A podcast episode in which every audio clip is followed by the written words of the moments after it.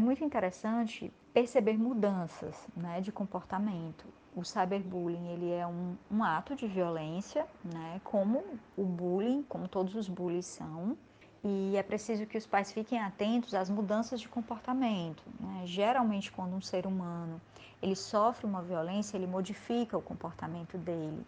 E aí seriam comportamentos atípicos, né? que geralmente a pessoa não teria.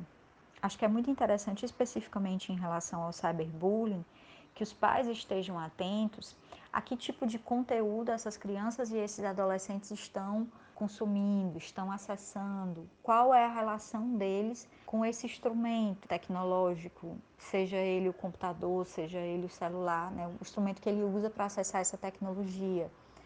Né, que relação é essa que eles estão ali travando?